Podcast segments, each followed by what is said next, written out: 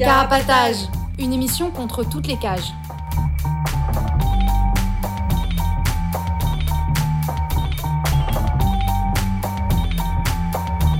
Carapatage, c'est une émission contre les prisons, la répression et le contrôle.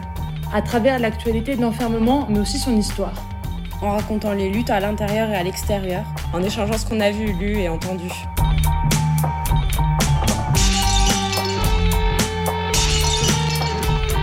Carapatage, c'est tous les premiers et troisièmes mercredis du mois, de 20h30 à 22h. Sur Radio Libertaire 89.4 FM.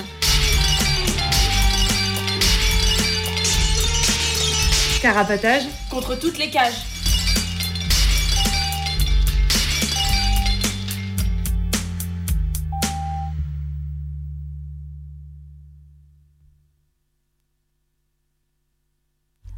Bonsoir, vous écoutez bien Carapatage, euh, une émission contre toutes les formes d'enfermement, euh, comme tous les mercredis, premier et troisième mercredi du mois. C'est ça, de 20h30 à 22h. Plus ou moins. Plus ou moins, ouais, effectivement, des fois on déborde un peu. Euh, et ben voilà, on prépare une émission un peu sur un thème en particulier en lien avec la prison et l'enfermement.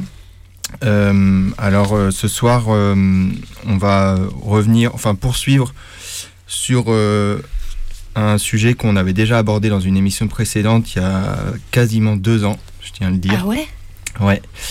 à savoir bah, l'enfermement psychiatrique. Alors justement, on avait dans cette première émission, on avait parlé particulièrement des hospitalisations sous contrainte. Et là, l'idée d'aujourd'hui, bah, c'est c'est de, de, reparler de l'enfermement psychiatrique, mais plutôt en l'articulant un peu plus avec euh, les luttes contre la psychiatrie dans son ensemble et revenir un peu sur euh, cette continuité euh, bah, de la psychiatrie à la fois du, contrôle social assez diffus jusqu'à des formes plus violentes que sont l'enfermement psychiatrique. Du coup, bah, je suis pas tout seul ici, évidemment. Moi, c'est Pitou, mais on est cinq euh, derrière les micros ce soir et je vous laisse euh, vous présenter. Bonjour, moi c'est Léo. Euh, hello, c'est Henri de Carapatage, toujours à l'antenne. moi, c'est Babar. Et moi, c'est Avril. Salut. Et à la technique. Salut, c'est Kate. Salut, c'est Popcorn. Euh, bon courage à Kate qui fait la technique pour la première fois aujourd'hui. On est de tout cœur avec toi. Et je précise tout de suite que donc on est euh, à la fois euh, des disons des habitués de la de l'émission Carapatage et Léon et Babar vous faites partie d'un d'un collectif qui s'appelle le Flap un collectif anti-psy créé récemment en Ile-de-France, mais je crois que vous y reviendrez un peu plus tard dans l'émission. Euh, on va. Euh, ah oui, je précise avant de, commencer qu'il est possible de nous joindre tout au long de l'émission euh, au numéro suivant, donc le 01 43 71 89 40. Si vous avez envie d'apporter des compléments, nous féliciter pour cette merveilleuse émission ou pas, si vous avez des critiques à en faire, et eh ben elles sont bienvenues. aussi on a euh, une adresse mail à laquelle vous pouvez euh, nous joindre, carapatage.riseup.net. Et puis si vous voulez euh, nous envoyer un courrier, c'est aussi possible à l'adresse suivante, le 4 Villa Stendhal 75020 Paris.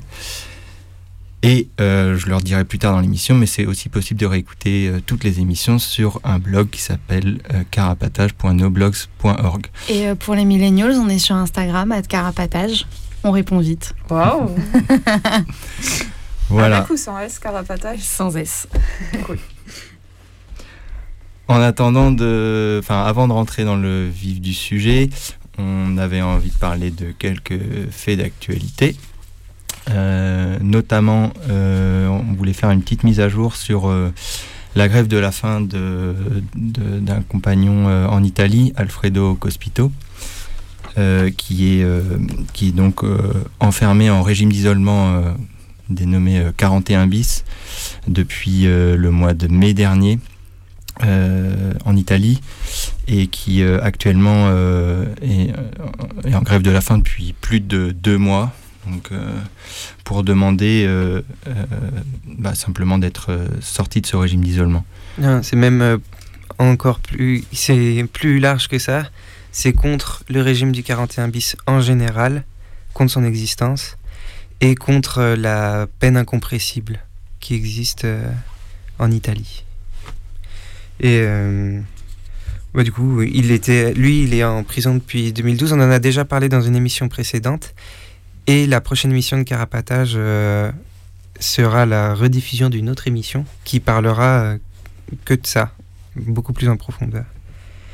Mais euh, voilà, c'est un compagnon qui, est en prison euh, depuis 2012 euh, pour notamment avoir tiré dans la jambe du patron du nucléaire en Italie et qui en 2016 a été mis en cause dans l'affaire Scriptamanant et c'est dans le cadre de cette affaire qu'il a été condamné à la perpétuité incompressible. Alors il a déjà déclaré qu'il était prêt à aller jusqu'au bout de sa grève de la faim et donc prêt à, mourir. Euh, un recours avait été euh, déposé contre son enfermement au 41 bis et on a appris il y a quelques jours qu'il avait été rejeté. Donc à croire que l'administration pénitentiaire italienne est prête à, à l'assassiner quoi. Euh, en tout cas, les, actes de solidarité euh, ben, euh, ne manquent pas. Il y a eu plusieurs actions, notamment de sabotage, avec donc réalisées en, solidarité avec lui et, sa, grève de la faim. et parmi les dernières actions, il y a eu un, pylône de la ligne THT euh, en France, de la ligne THT euh, qui relie la centrale nucléaire de Fessenheim à Paris, qui a été déboulonné. Euh, et, voilà, donc en lien aussi avec bah, les actes pour lesquels lui a été condamné, à savoir, enfin comme tu disais Avril juste avant, le, le fait notamment d'avoir ciblé un dirigeant de l'industrie nucléaire italienne. Quoi. Et du coup, le 41 bis, c'est euh, du coup un régime d'isolement. Euh, c'est le nom du régime d'isolement en Italie ou c'est un régime d'isolement particulièrement C'est un régime, c'est le régime d'isolement le plus dur en Italie. Où euh, en gros, tu as droit à une visite par mois de 20 minutes et, hmm. et tu sors avec. il peut y avoir. Enfin, je sais plus exactement, mais je crois que tu peux sortir. ta promenade, tu peux la faire qu'avec trois détenus qui sont choisis hmm. et avec les matons tout autour. Enfin, c'est c'est un tombeau, quoi. Ok.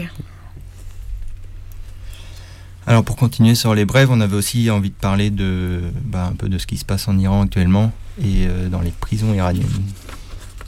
Et même plus largement. Et on, était, euh, on en avait un peu parlé dans une émission précédente euh, parce qu'on avait évoqué l'incendie de la prison d'Evin, qui est la prison politique de Téhéran, euh, dont les circonstances n'étaient pas très claires, mais visiblement euh, c'était lié à des altercations entre prisonniers et surveillants. Et euh, depuis, ça fait quand même trois mois que depuis trois mois que la révolte elle a commencé. Et si elle passe plus par les immenses manifestations qu'il y avait à ce moment-là, bah, elle est toujours là. Et elle s'est adaptée à la répression massive du pouvoir, notamment en passant par des manifestations et des rassemblements beaucoup plus spontanés euh, parfois larges, parfois juste à l'échelle d'un immeuble, et euh, dans lesquels les manifestants continuent d'appeler à la mort de l'ayatollah Khomeini. Et euh, aussi par des grandes grèves qui agitent les bazars des plus grandes villes et l'industrie pétrolière, et même l'hôpital de Rassoul, dont les internes et les étudiants en médecine. C'est une forte grève qui a lieu là-bas. Et, euh, mais aussi d'autres actions un peu plus euh, coup de poing, euh, comme il y a deux domiciles d'agents du régime qui ont reçu des jets de cocktail Molotov, par exemple. Et voilà, il y a encore plein de choses qui se passent là-bas. Et... Je précise aussi, il y a une madrasa aussi qui a été ah ciblée récemment, un coup de cocktail Molotov. Madrasa, c'est du coup une école coranique, si je dis pas de bêtises. Enfin, bon, voilà, quoi, comme euh, genre d'action symbolique, il y a aussi ça. Et euh, l'État, lui, il continue la répression de manière toujours euh, aussi dure. Et il y a de nombreuses personnes qui ont été arrêtées, vu que la mobilisation elle a changé de forme, la répression aussi, et beaucoup de gens sont arrêtés à, leur domicile. Et plusieurs opposants, et notamment participants aux manifestations, ont été condamnés à mort. Il y a déjà trois personnes qui ont été euh, pendues, mm. qui ont été exécutées. Et euh, il y en a 11 qui attendent actuellement dans, dans les cellules. Euh, voilà. Ouais, le régime a l'air un peu prêt à tout pour étouffer la révolte, y compris tuer des gens, quoi. Sachant que la peine de mort, c'est, elle est pratiquée mm. quand même. La nouveauté, c'est que ça, ça concerne des manifestants je pense, hein, moi, de ce que j'ai lu. Et qui sont arrêtés chez eux, quoi. Et euh, du coup, euh, là, samedi, dans la prison de Karaj, qui est près de Téhéran, il y a des détenus qui ont protesté contre le transfert à l'isolement d'un détenu, justement, que l'État veut exécuter là dans très très peu de temps. Et du coup, ils ont déclenché un incendie, ils ont mis le feu à leur couverture qu'ils avaient entassée, ils ont bloqué les portes, ils ont cassé les caméras de surveillance, euh, en criant eux aussi mort au dictateur. Et, euh, bah, et voilà, suite à ça, il y a 17 prisonniers qui ont été blessés et il y en a un qui a été tué par balle. Euh, voilà, donc la répression, elle est toujours aussi meurtrière et intense, mais la révolte est toujours là aussi. Ne faiblit pas. Mm. Je continue avec, euh, je reviens en France, à Fleury-Mérogis. Euh, le 24, euh, donc à la prison de Fleury, le 24 novembre dernier, il y a un prisonnier qui était en détention provisoire qui est décédé dans des circonstances suspectes. donc il était en prison depuis quelques jours seulement et en fait donc sa famille a appris qu'il était décédé et la prison et les autorités avancent la thèse d'un suicide et la famille n'y croit pas du tout. Euh, parce que parce que c'est pas enfin ils ont du mal. Ils ont du mal à imaginer ça. Ils pensent plutôt que enfin les proches pensent plutôt qu'il s'est passé quelque chose en prison que l'administration pénitentiaire essaye de cacher comme souvent. Euh, donc euh, il y a une mobilisation qui s'est mise en place. Les proches se sont réunis devant la prison.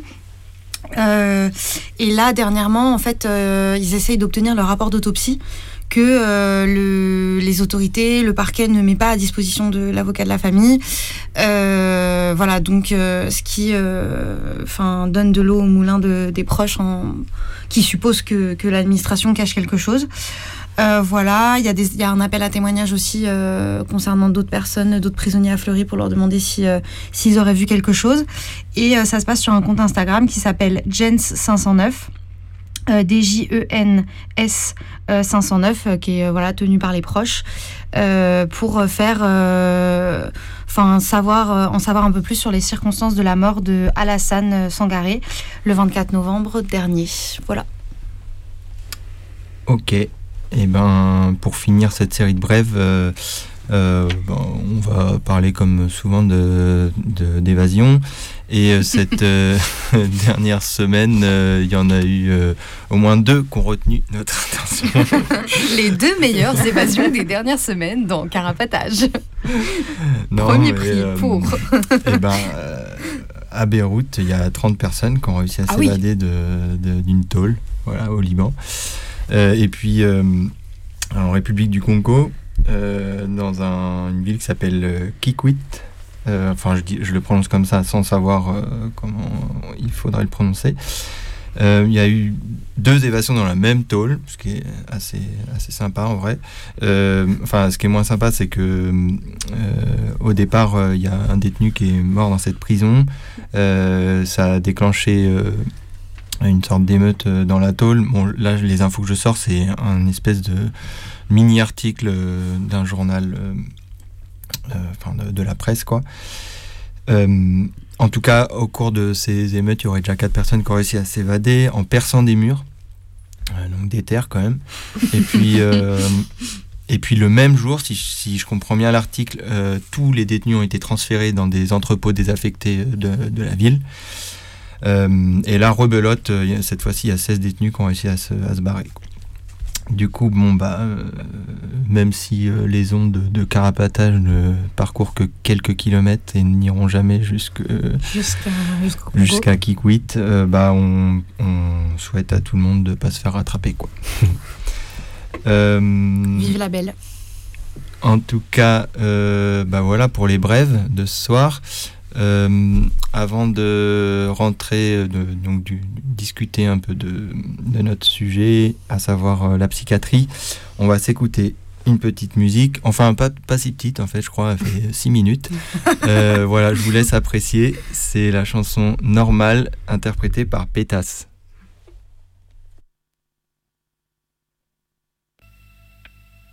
C'est chiant quand même. Hein.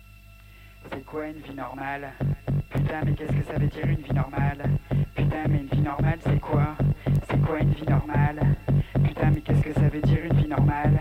Payer ses factures, c'est une vie normale? Et s'arracher les cheveux parce qu'on peut pas les payer, c'est quoi? S'arracher les cheveux parce qu'on peut pas les payer, c'est une vie normale ou une vie pas normale? Et s'en foutre? Et s'en foutre, c'est quoi? C'est normal ou c'est pas normal? C'est normal ou c'est pas normal de s'en foutre? Et regarder s'entasser sans en avoir rien à foutre?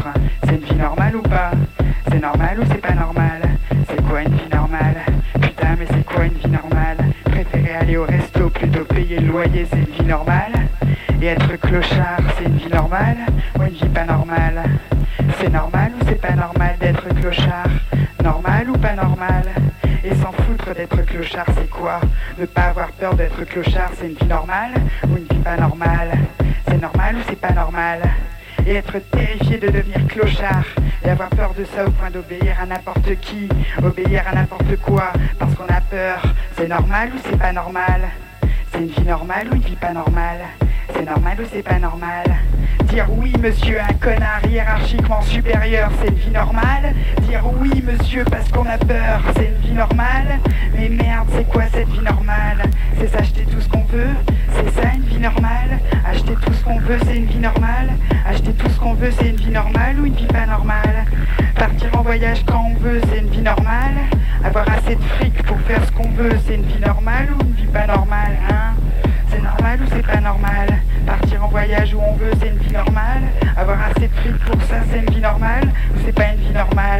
C'est normal ou c'est pas normal Merde, c'est pas le faire parce qu'on est pauvre C'est une vie normale De pas le faire parce qu'on est pauvre C'est une vie normale ou une vie pas normale c'est une vie normale de pas pouvoir partir en voyage. C'est une vie normale de jamais partir en voyage. C'est une vie normale ou pas C'est une vie normale de pas vouloir sortir de chez soi. C'est une vie normale de vouloir aller nulle part. C'est une vie normale ou une vie pas normale C'est normal ou c'est pas normal C'est une vie normale de vouloir s'acheter des trucs et de pas pouvoir. Et de vouloir s'acheter des trucs et de pouvoir le faire. C'est une vie normale. Et rien vouloir s'acheter, rien vouloir s'acheter, c'est quoi? Rien vouloir s'acheter, c'est une vie normale ou une vie pas normale? C'est normal ou c'est pas normal? Pas vouloir, c'est une vie normale. C'est une vie normale de rien jamais vouloir. C'est une vie normale ça? C'est normal ou c'est pas normal? Et avoir tout le temps envie de baiser, c'est une vie normale C'est une vie normale d'avoir tout le temps envie de baiser. C'est une vie normale ou une vie pas normale? C'est normal ou c'est pas normal, hein? De n'avoir jamais envie de baiser, c'est une vie normale? Avoir soit tout le temps envie, soit jamais envie, c'est quoi? Et avoir jamais envie quand il faut. Et avoir envie mais ne pas pouvoir. Et avoir des envies tordues qu'on peut pas réaliser. Et avoir des envies tordues mais qu'on peut réaliser. C'est quoi tout ça? C'est une vie normale ou une vie pas normale? C'est une vie normale ou c'est une vie pas normale? Mais c'est quoi une vie normale? C'est quoi une vie normale putain? Mais qu'est-ce que c'est une vie normale? C'est une vie où tu chiales jamais à 4h du matin Hein? C'est ça? C'est ça une vie normale? Mais qui c'est qui n'a jamais eu envie de chialer à 4h du matin Hein? Et ceux qui ont envie de chialer à 4h du matin Ils sont comment Ils sont normaux ou ils sont pas normaux Et leur vie à eux, elle est comment Elle est normale ou pas Elle est normale ou pas normale Et ceux qui s'empêchent de chialer Ils ont une vie normale. Ceux qui s'empêchent de chialer Ils ont une vie normale ceux-là. Et ceux qui se laissent aller Ceux qui chialent toute la nuit Ceux qui chialent tout le temps. C'est normal de chialer C'est normal de pas chialer. C'est une vie normale putain. Mais c'est quoi une vie normale putain? Ils ont comment une vie normale? Les alcoolos Ils ont une vie normale. Ils ont une vie normale les alcoolos Et les cachetonneux. Ils ont une vie normale les cachetonneux. Ils ont une envie normale les cachetonneux. Ils ont une vie normale ceux qui sont trop d'équerre pour chialer à 4h du matin hein. C'est ça, c'est ça une vie normale, c'est ceux-là qui ont une vie normale, hein. C'est cette vie dont les magazines et les films de merde et les romans de merde nous parlent.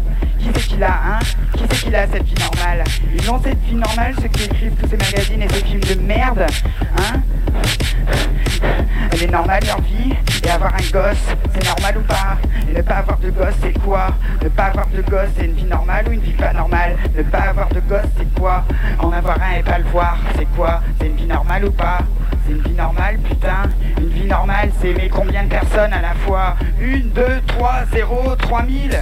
Aimer personne, c'est une vie normale. Aimer tout le monde, c'est quoi? C'est une vie normale ou une vie pas normale? C'est normal ou c'est pas normal? Et si personne ne s'aime, c'est une vie normale ou une vie pas normale? Une vie normale, c'est mourir à quel âge? Se suicider, c'est une vie normale? Crever vieux et malade, c'est une vie normale. C'est quoi une vie normale On meurt comment quand on a une vie normale Et quand on a une vie pas normale On meurt comment quand on a une vie pas normale Merde, c'est quoi cette vie normale Savoir ce que c'est le bonheur, c'est une vie normale. Savoir ce que c'est le malheur, c'est ça la vie normale Pouvoir mesurer les choses, c'est parvenir à les comprendre. Comprendre quelque chose, c'est une vie normale. C'est une vie normale de piger quelque chose au monde C'est ça une vie normale. Et quand on comprend rien, c'est quoi Quand on pige rien, c'est quoi Rien piger, c'est normal ou c'est pas normal Être complètement paumé, c'est une vie normale ou une vie pas normale Normal ou pas c'est une vie normale ou pas quand on ne comprend rien C'est une vie normale quand on n'arrive à rien C'est quoi une vie normale putain Une vie normale C'est quoi alors Ça ressemble à quoi une vie normale Hein Ça ressemble à quoi une vie normale? Hein, hein,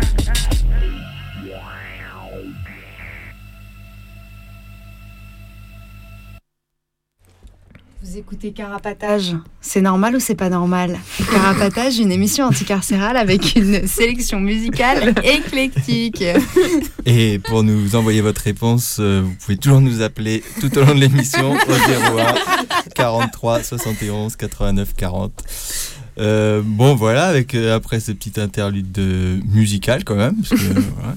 Euh, on, on reprend et bah, un peu sur, euh, sur ce que j'ai évoqué au tout début de l'émission, à savoir euh, bah, un peu euh, comment, enfin comment dire, poursuivre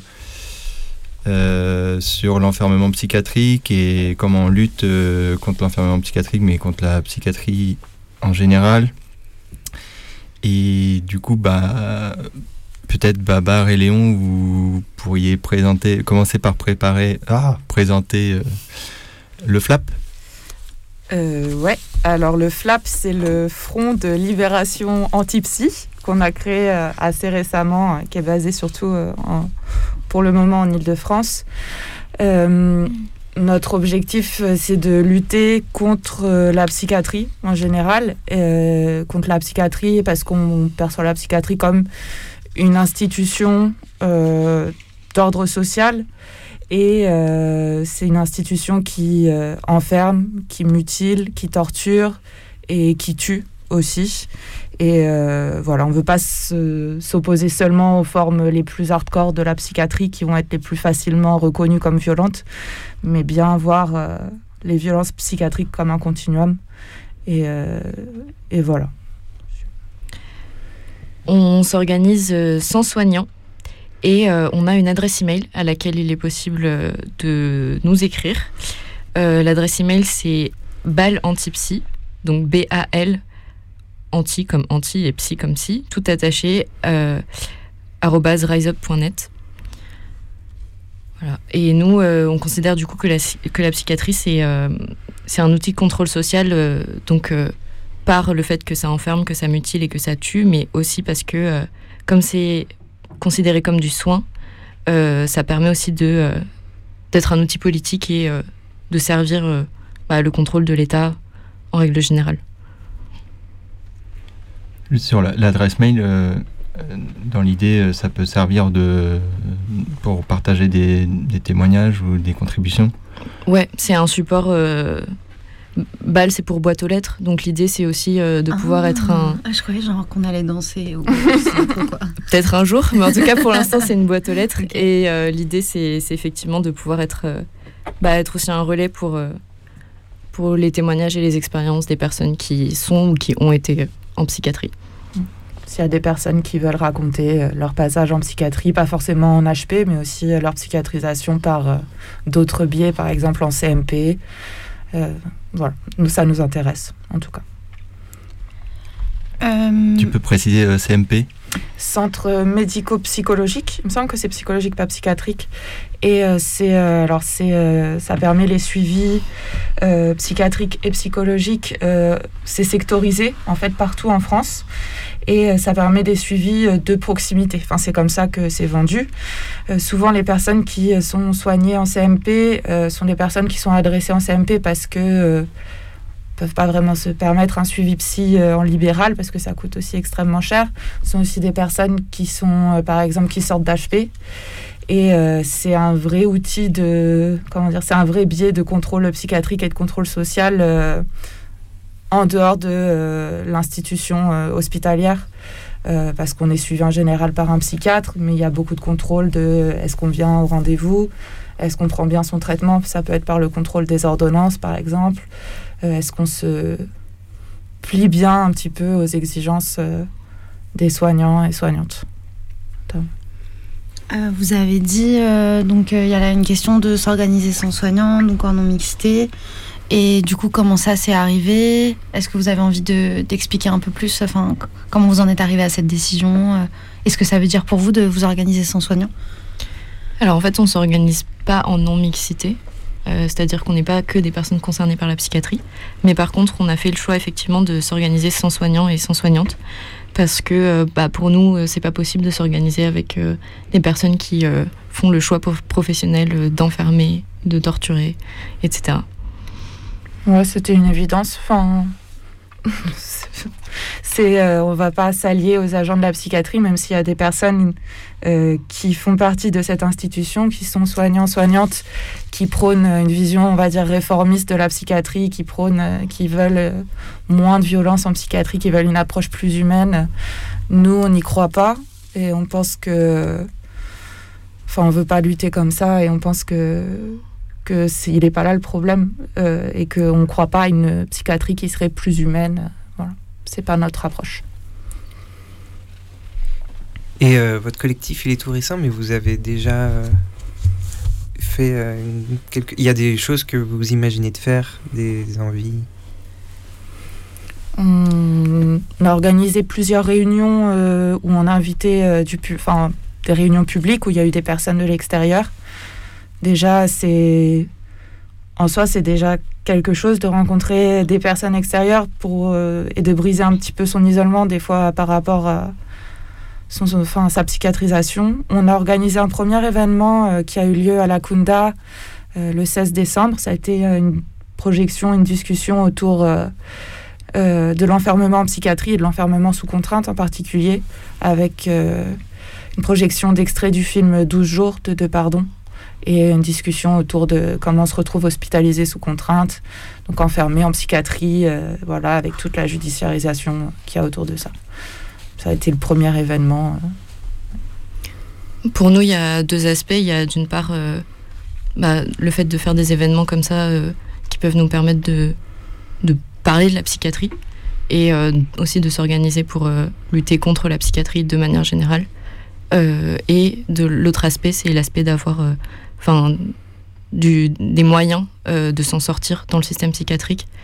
Euh, donc, euh, collectivement, qu'est-ce qu'on peut réfléchir et à quoi on peut penser pour, pour voilà, créer des outils pour, pour pas seulement lutter de l'extérieur, mais aussi s'en sortir à l'intérieur de la psychiatrie.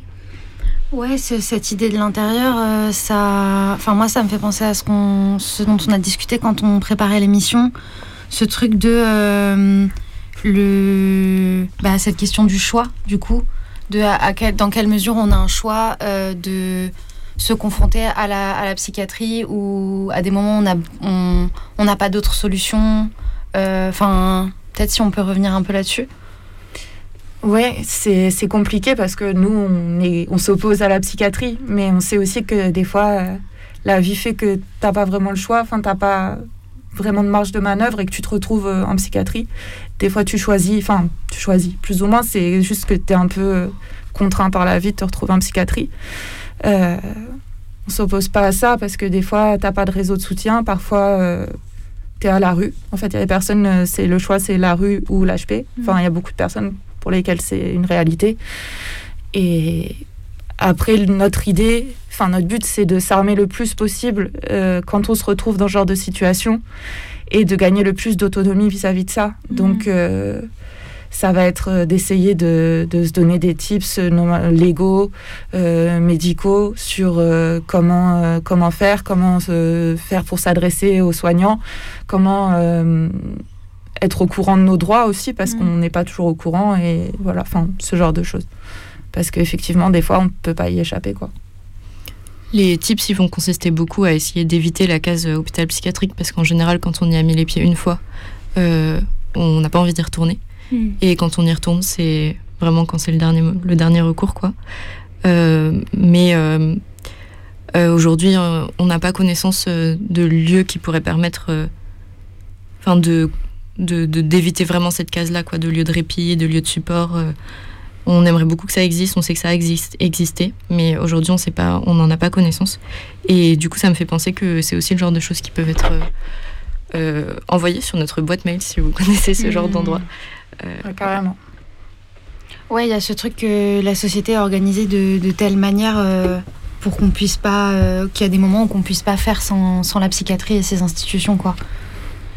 Et que c'est difficile de. Enfin, qu'il faut s'organiser contre, quoi. Ouais, c'est compliqué d'avoir un réseau de soutien euh, parce que euh, des fois, les, enfin, te retrouves dans des étapes si très très compliquées euh, et tu as besoin d'aide, tu as besoin d'assistance tout le temps. Forcément, c'est difficile d'avoir des personnes autour de soi tout le temps qui peuvent aider, qui peuvent assister. Et surtout que ça va dépendre aussi de nos situations matérielles, des moyens dont on dispose, de aussi est-ce qu'on est entouré ou non, Euh, est-ce qu'on a un logement ou non. Enfin, il y a plein de choses qui rentrent en compte. Donc, euh, forcément, euh, il y a un moment où, tel que la société est organisée actuellement, oui, quand on se retrouve dans un état de détresse psy, dans un état très très compliqué à gérer, bah, il y a des moments où c'est c'est on- les choix sont très restreints quoi au final donc euh, ouais tu te retrouves en HP et bon bah là faut aussi être prêt pour euh, pouvoir s'armer en HP le plus possible autant que possible parce que c'est compliqué parce qu'on est dans des états vulnérables quand on se retrouve en HP quoi. Et après, il y a aussi des moyens, euh, des fois où tu te retrouves en HP euh, sans qu'il y ait du tout, du tout, du tout ce, cet aspect de choix dont on a parlé là. Il y a plein de moyens de se retrouver en HP, que ce soit après une garde à vue, que ce soit par le biais de la police, de la prison, etc. Et, ou du CRA. Et ça, c'est pareil, c'est des, c'est des, des, des choses auxquelles euh, bah, on a envie de- d'avoir des outils euh, collectifs pour se préparer et aussi pour savoir comment aider les personnes à l'intérieur. Voilà. Ouais, un truc qu'on- enfin, dont on a déjà pas mal parlé dans Carapatage, c'est qu'il y a vraiment une continuité entre bah, ces institutions répressives que sont euh, police, prison, euh, CRA, et, euh, et voilà, et dont l'HP, euh, l'hôpital psy, euh, fait aussi partie, quoi. Ouais, carrément.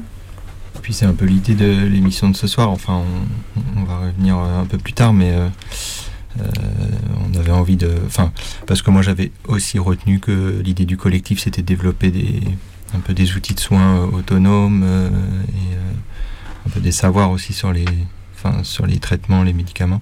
En tout cas. Du coup, on avait envie de revenir aussi sur cette continuum là, à la fois du diagnostic, les traitements, jusqu'aux formes euh, d'enfermement euh, plus euh, vénères et tout. Mais je vous propose, avant de continuer de réécouter une, une petite musique, à moins que vous ayez envie de rajouter quelque chose sur le collectif, ou alors, de toute façon, ce sera toujours possible de redire plus tard. Non, je pense que c'est bon. Eh ben, on va écouter euh, Colors de Black Pumas.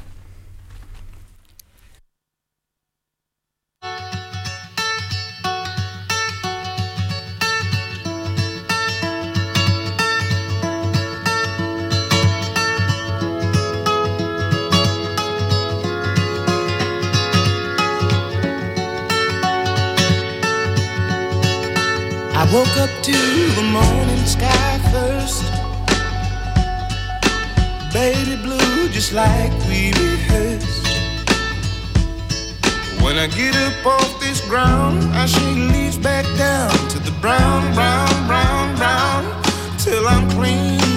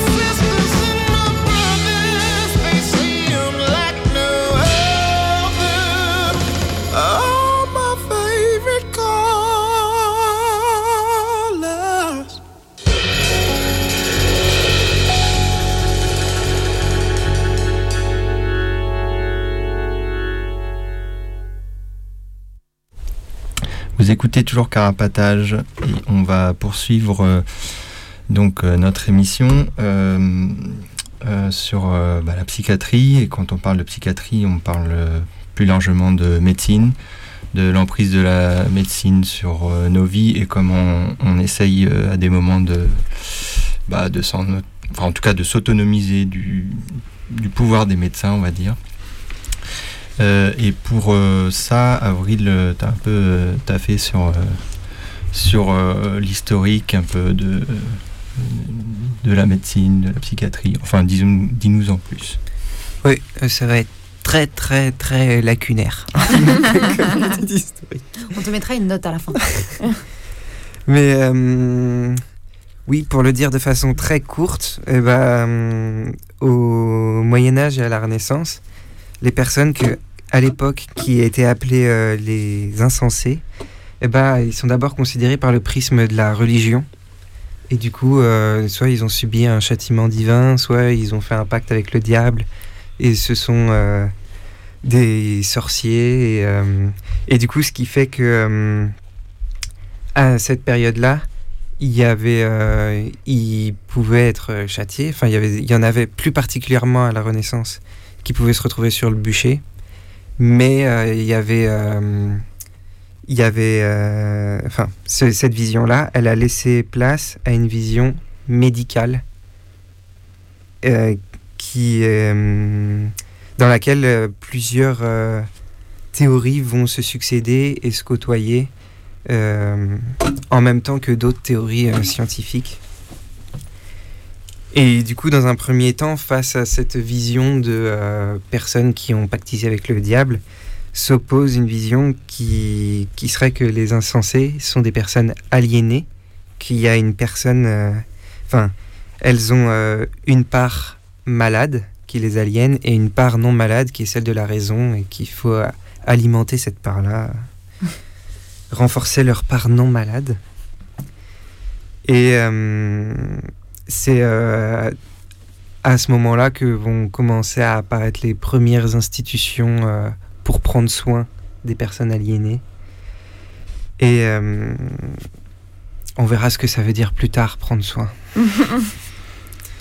Et euh, après ça, au 19, ça c'est au, au 17e, 18e siècle. Et après, au 19e siècle, il y, a une, il y a une théorie qui est la théorie de la, de la dégénérescence.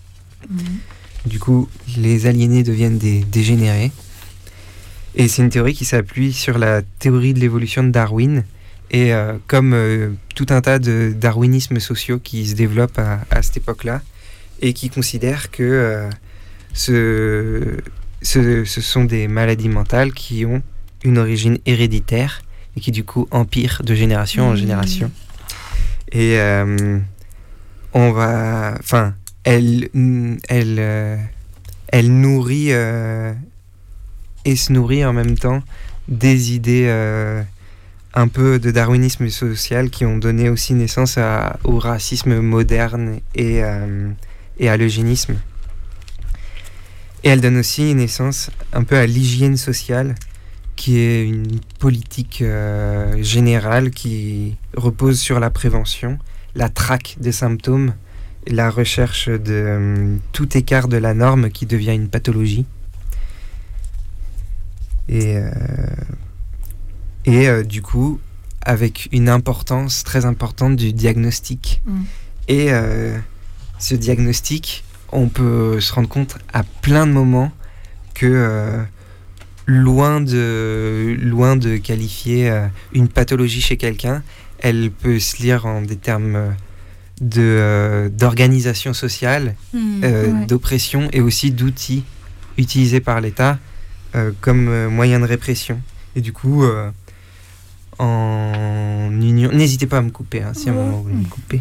Mais en Union soviétique, les dissidents, ils ont souvent été soumis à des hospitalisations psychiatriques. Et pour ça, il y a un diagnostic qui a été mis au point euh, en partenariat avec le KGB, qui était... euh, Sponsorisé. il y a un petit logo. ouais. qui était euh, la schizophrénie torpide. Du coup, l'idée de rajouter le mot torpide, c'est de dire que ça se voit pas tout de suite, mais, Mais, euh, plus mais le temps présent. passe, et plus, plus on verra ça. Mais euh, il y a d'autres exemples et euh, des qui ont dont pas mal on court encore aujourd'hui et la dysphorie de genre par exemple Mhm. c'est un diagnostic c'est un terme médical qui est utilisé euh, euh, dans l'association américaine de psychiatrie pour euh, décrire euh, euh, le, hum, une personne qui euh, ressent un sentiment euh, de, qui n'est pas adéquat avec son corps. Donc qui peut euh, se considérer d'un genre euh, dans un corps qui est, qui est d'un autre. Et ça, Et c'est. qui est euh, assigné, quoi. Un autre genre que celui qui Qui lui est se assigné. reconnaît pas dans Ouais. le genre qui lui est assigné à la naissance. Et ça, c'est la continuité de d'autres diagnostics euh, qui, étaient, qui, qui maintenant n'existent plus, mais qui, euh, qui étaient des diagnostics psychiatriques dans le passé, euh, où euh, l'homosexualité était pathologisée, où la transitude était pathologisée, et l'est encore aujourd'hui, bah, notamment par euh, ce, diagnostic de dysphorie de genre. Et donc, il y a une continuité de, enfin, de, pathologisation de, des écarts vis-à-vis de la norme hétérosexuelle et cisgenre, quoi. Oui. Enfin, moi, je dirais que de toute façon, les diagnostics en psychiatrie, ils ont rien de neutre. C'est des constructions, de toute façon. Et euh, servent. euh, elles ont un but. En fait, ils ont un but, les diagnostics. Ils servent un ordre social. Et ils ont une fonction d'assignation sociale. euh, D'assigner, du coup, des personnes, des groupes de personnes comme euh, étant. non normales. Petite dédicace à la chanson du début. non normal comme ou euh, mais pas seulement non normal ça peut être non utile dispensable. Euh, donc c'est de créer une catégorie euh, non désirable. Et ça va souvent cibler les groupes marginalisés déjà au sein de la société. Parce que je pense qu'on peut pas penser la lutte contre la psychiatrie sans penser l'articulation avec les autres luttes que ce soit les luttes féministes, les luttes antiracistes, les luttes contre les LGBTQI-phobie, etc. Ce que tu dis, euh, ça me fait penser euh, au fait, enfin, à la question de la normalité, ça me fait penser aussi euh, au travail et au fait qu'en fait, un individu normal dans la société dans laquelle on est, c'est quelqu'un qui se lève le matin et qui va au travail et qui fonctionne en fait. Et si pour quelque raison que ce soit, t'es pas capable de, fonctionner, de, donc de te lever le matin et d'aller au travail, ça fait qu'on te met aussi dans cette case non normale, dispensable, non utile, etc. Quoi. Oui, clairement. C'est pour ça que la frontière entre euh, la folie et, le handicap, euh, entre guillemets, physique, elle est aussi euh, très floue. Il y a beaucoup, beaucoup de personnes qui sont concernées par les deux ou qui sont amenées vers, enfin, vers la folie par le handicap physique ou des choses comme ça, parce que les manières dont on normalise les personnes qui, qui ne peuvent pas travailler, par exemple au travers juste du, de, de formes de travail qui sont considérées non pas comme du travail mais comme du soin, en établissement euh, et service d'aide par le travail par exemple, Mm. euh, sont des choses qui sont aussi extrêmement violentes et qui aussi créent de la folie, euh, de par une, au départ euh, une, une non-capacité à travailler. Et une non-capacité tout court, on peut le retrouver à plein de moments. Il y a une brochure qui date de 2012 euh, qui a été euh, faite par des personnes sourdes et euh, qui reviennent, elle est assez intéressante cette brochure, qui reviennent un peu sur euh, justement la, la traque de la surdité.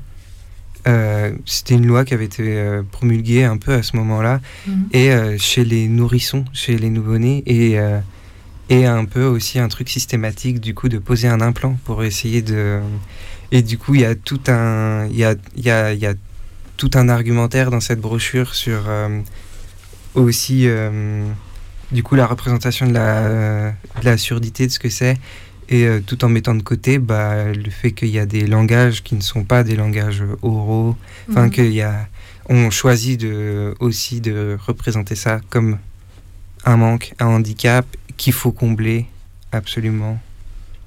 Je précise que c'est une brochure qu'on ne manquera pas de mettre euh, En lien à disposition, euh, en lien sur le blog euh, et sur la page de l'émission de ce soir. Oui, et euh, tu parlais de- d'eugénisme tout à l'heure, et euh, ça, c'est des choses qui ont été beaucoup promues euh, au, vers 1900. Je crois que le premier congrès de l'eugénisme, c'est en 1904, il y en a eu un autre en 1910. C'était des congrès internationaux où les psys avaient une, enfin, une, une part importante et, et qui ont mis dans le même. dans une sorte de même bouillie, tout un tas de théories à la fois bah, racistes et aussi sur sur euh, c'est quoi la folie, sur euh, effectivement toutes ces interdictions, les lois qui ont existé en France, aux États-Unis et dans plein d'autres pays euh, d'interdiction de, la langue des signes, elles viennent aussi de là. Et après, il y a eu des, des campagnes de stérilisation dans, dans de nombreux pays qui, aux États-Unis, se sont terminées en, en 74, euh, en 1974. Aujourd'hui, c'est toujours possible de stériliser des personnes, des personnes folles. Mais euh, c'est plus euh, c'est plus fait activement euh, dans des campagnes quoi mais ça existe toujours.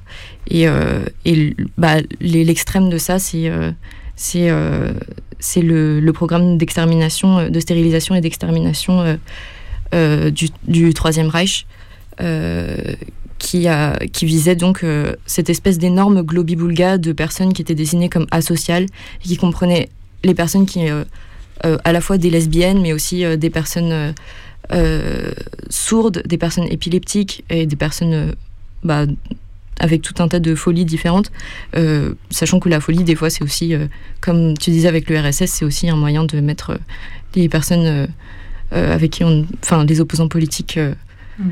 de s'en débarrasser aussi, quoi. Et euh, les diagnostics, enfin, si on regarde aujourd'hui aussi, euh, ce qui est intéressant, c'est de voir euh, sur certains diagnostics quelle euh, population se retrouve surreprésentée.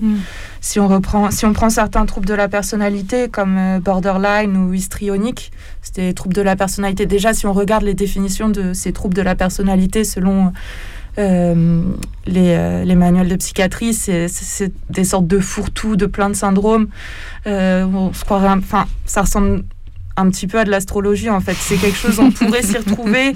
On peut se sentir concerné comme même temps. C'est tourné de cette manière-là en fait. Et euh, comment dire, on voit que ça va, euh, ça va être diagnostiqué euh, en grande majorité chez les femmes, en particulier chez les femmes qui ont été victimes de violences, euh, violences souvent sexuelles, sexistes. Et il me semble qu'il y a aussi des, des études qui ont été faites sur le fait que c'était particulièrement diagnostiqué chez les femmes racisées, mais je n'ai pas les chiffres en tête.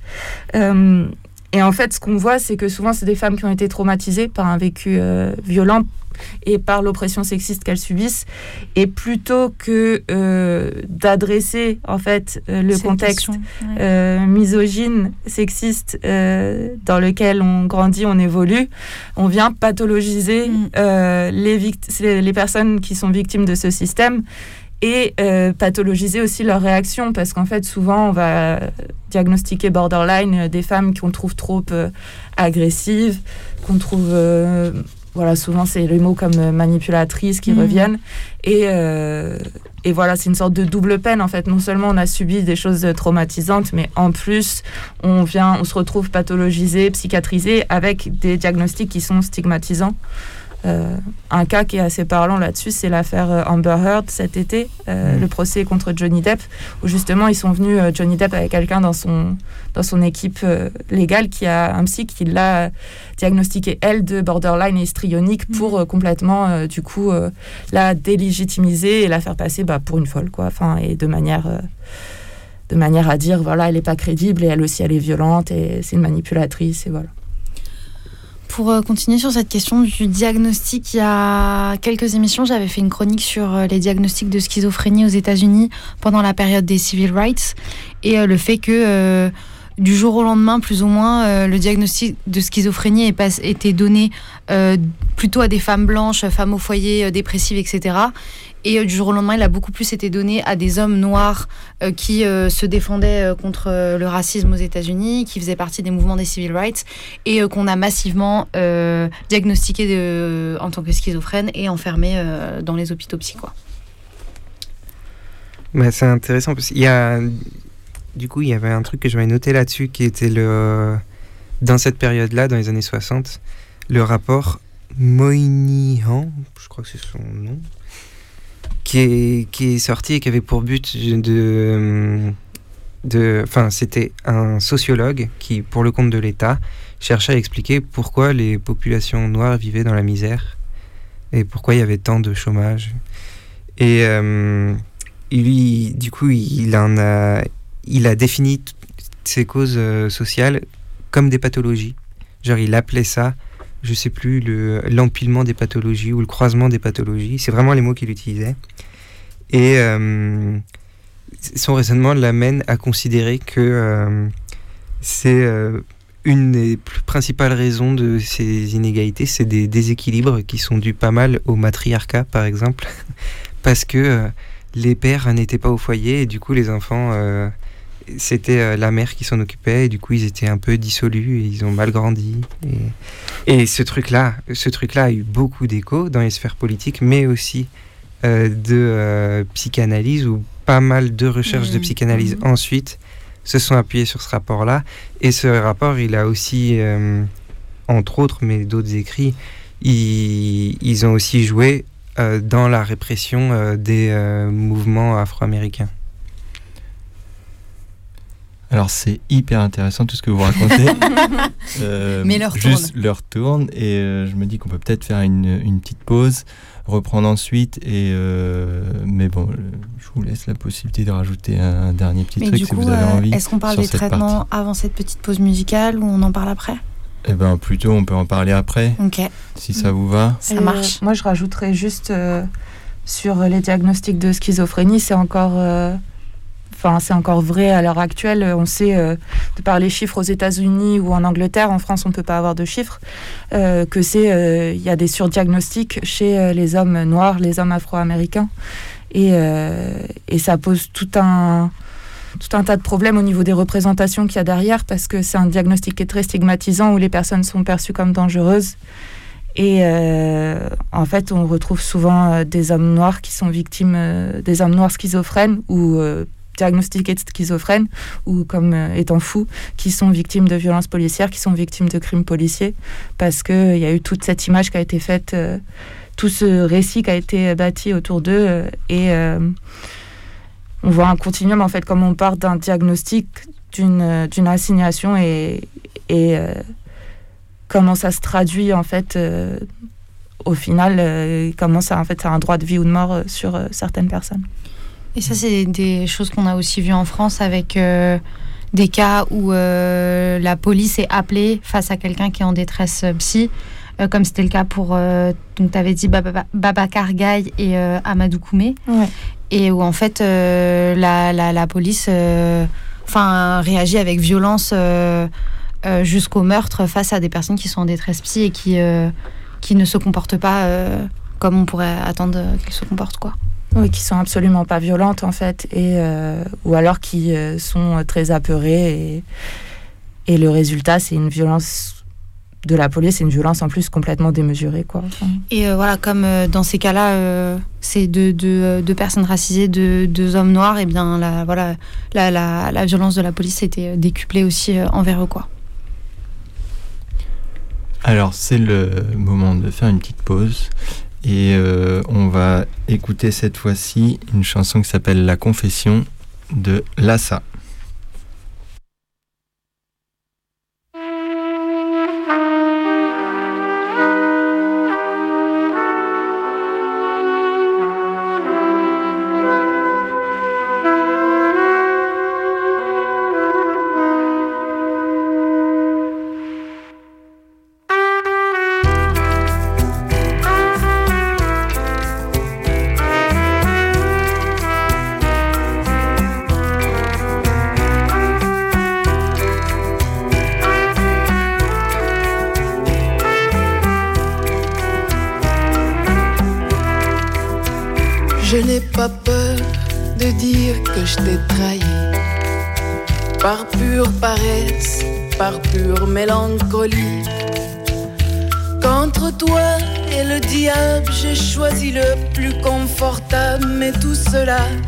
Pas pourquoi je me sens coupable. Mon cher ami, je n'ai pas peur de dire que tu me fais peur. Avec ton espoir et ton grand sens de l'honneur. Tu me donnes envie de tout détruire, de t'arracher le beau sourire. Et même ça n'est pas pourquoi je me sens coupable, c'est ça le pire. Je me sens coupable parce que j'ai l'habitude.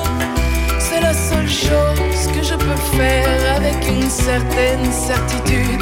C'est rassurant de penser que je suis sûre de pas me tromper quand il s'agit de la question de ma grande culpabilité.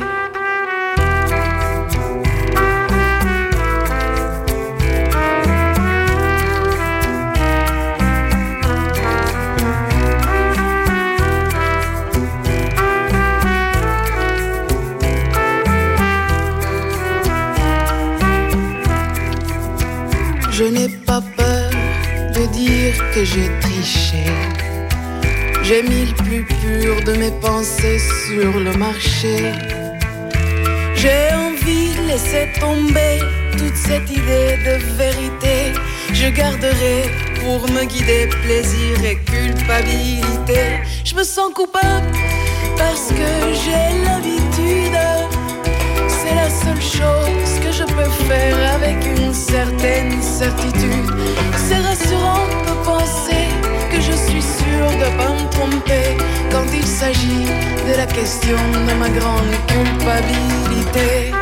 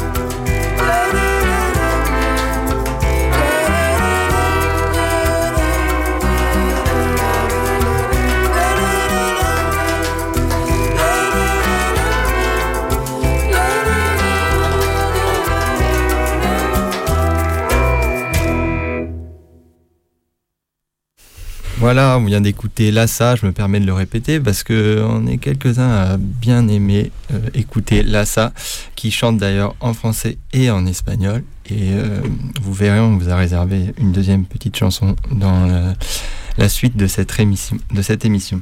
Alors, euh, on va continuer de se confesser sur la psychiatrie ce soir.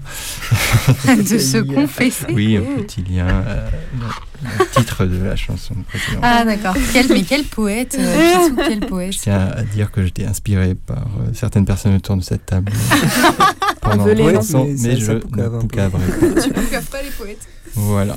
Et la suite de cette émission, eh ben, c'est sur euh, bah, ce qui suit après la pathologisation et les diagnostics, à savoir les traitements notamment.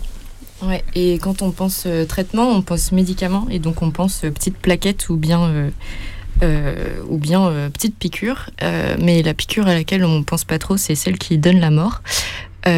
Et moi, j'avais envie de, de, parler de celle-ci parce que bah, c'est quand même c'est un traitement, ça fait partie des traitements aujourd'hui qui sont qui sont de plus en plus mis en avant, on va dire, face à la, à la détresse psychique et, et notamment au Canada, où maintenant euh, il existe un programme de suicide assisté qui, euh, qui est très, euh, très, euh, on va dire accessible, mais pas dans le sens, on va dire, positif du terme, et qui fait des, des miracles pour les caisses de l'État canadien, Mhm. parce que c'est beaucoup, beaucoup plus facile de proposer une petite injection létale que de proposer des, des, du soin, de proposer de...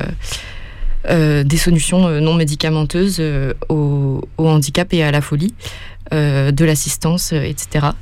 Il s'agit aujourd'hui de évidemment d'un programme qui concerne pas uniquement les personnes folles, mais les personnes handicapées en règle générale, mais qui touche beaucoup, beaucoup les personnes folles ou bien désignées comme malades mentales et euh, qui risque de toucher également les enfants. Voilà. Ça touche aussi les personnes à la rue. Et euh, y avait, j'avais vu l'histoire d'une personne récemment qui expliquait qu'en fait, il pouvait plus continuer à vivre, il avait plus les moyens. Il était, c'était une personne handicapée qui avait un handicap physique, elle avait plus les moyens de payer ses factures, il pouvait pas payer euh, les moyens de d'avoir un logement plus accessible.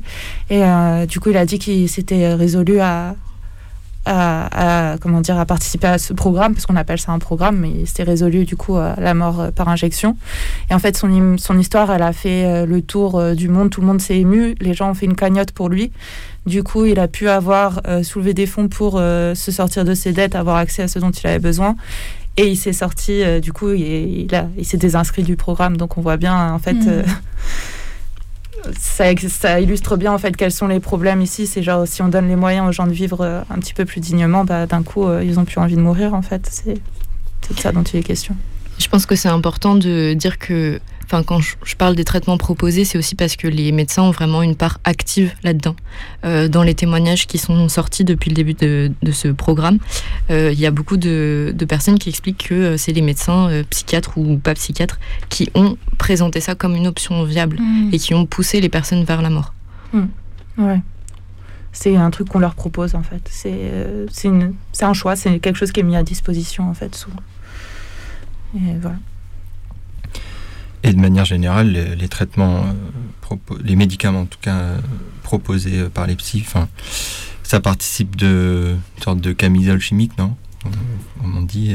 et, et, et, ça rentre en compte bah, dans cette continuité qui est un peu le fil de l'émission de ce soir, cette continuité de, enfin, de ce continuum de violence qu'exerce la psychiatrie.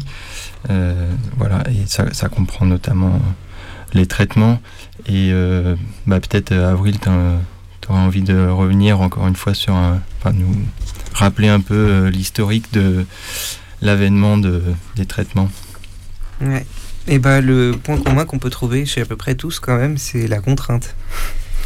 Et ils ont pu prendre des formes, ça a pu prendre des formes très différentes et l'enfermement, elle a toujours joué un rôle assez important, que ce soit en prison ou euh, ce qui arrivé après. Euh, mais la contrainte, mais euh, ça passe aussi par les traitements qui étaient administrés. Et bon, du coup, si on retourne à nouveau au Moyen Âge, bah à cette époque, il y avait la, la médecine, euh, elle se basait sur l'idée des humeurs, que les humeurs Mhm. c'était quelque chose de physique qui passait dans le sang. Et du coup, la solution à la plupart des maladies, mais du coup à la plupart des folies ou des, des, insensés, c'était euh, la saignée ou les sédatifs ou euh, choquer les personnes en leur faisant frôler la mort en se disant que ça changera quelque chose. Euh, des punitions systématiques en cas d'un d'impair, si jamais elles se comportent pas comme il faut. Et enfin le Moyen Âge, c'est genre ap- après le Moyen Âge en vrai. Et les et les personnes qui étaient enfermées, la- à peu près 90 à 95% des gens qui étaient enfermés ne sortaient pas, ils y restaient toute leur vie. Et euh, en 1772 apparaît ce petit gilet, la camisole de force, qui, et elle arrive en Irlande et euh, quand, elle, quand, elle, quand elle arrive, elle est considérée comme quelque chose d'incroyablement positif parce que du coup elle permettait qu'on enlève les chaînes parce qu'en fait euh, les personnes étaient enchaînées. C'est du progrès. Jusque-là. Du coup c'était vu comme du progrès. C'est ce Incroyable. qu'on dit, ouais. Et euh, si elle a petit à petit disparu, elle existe quand même toujours dans quelques unités euh, pour euh, malades dangereux. Difficile. Les UMD, ouais. Mais euh, si elle est remplacée en physique, bah, il existe aujourd'hui euh, la camisole chimique. Et, euh, et euh, en gros, euh, oh là là, attendez, je me retrouve. Il y avait aussi tout un tas d'autres choses qui étaient euh, la morphine ou l'opium ou des, ne- des, des psychotropes, Des hallucinogènes. des hallucinogènes Ouais. qui servaient beaucoup.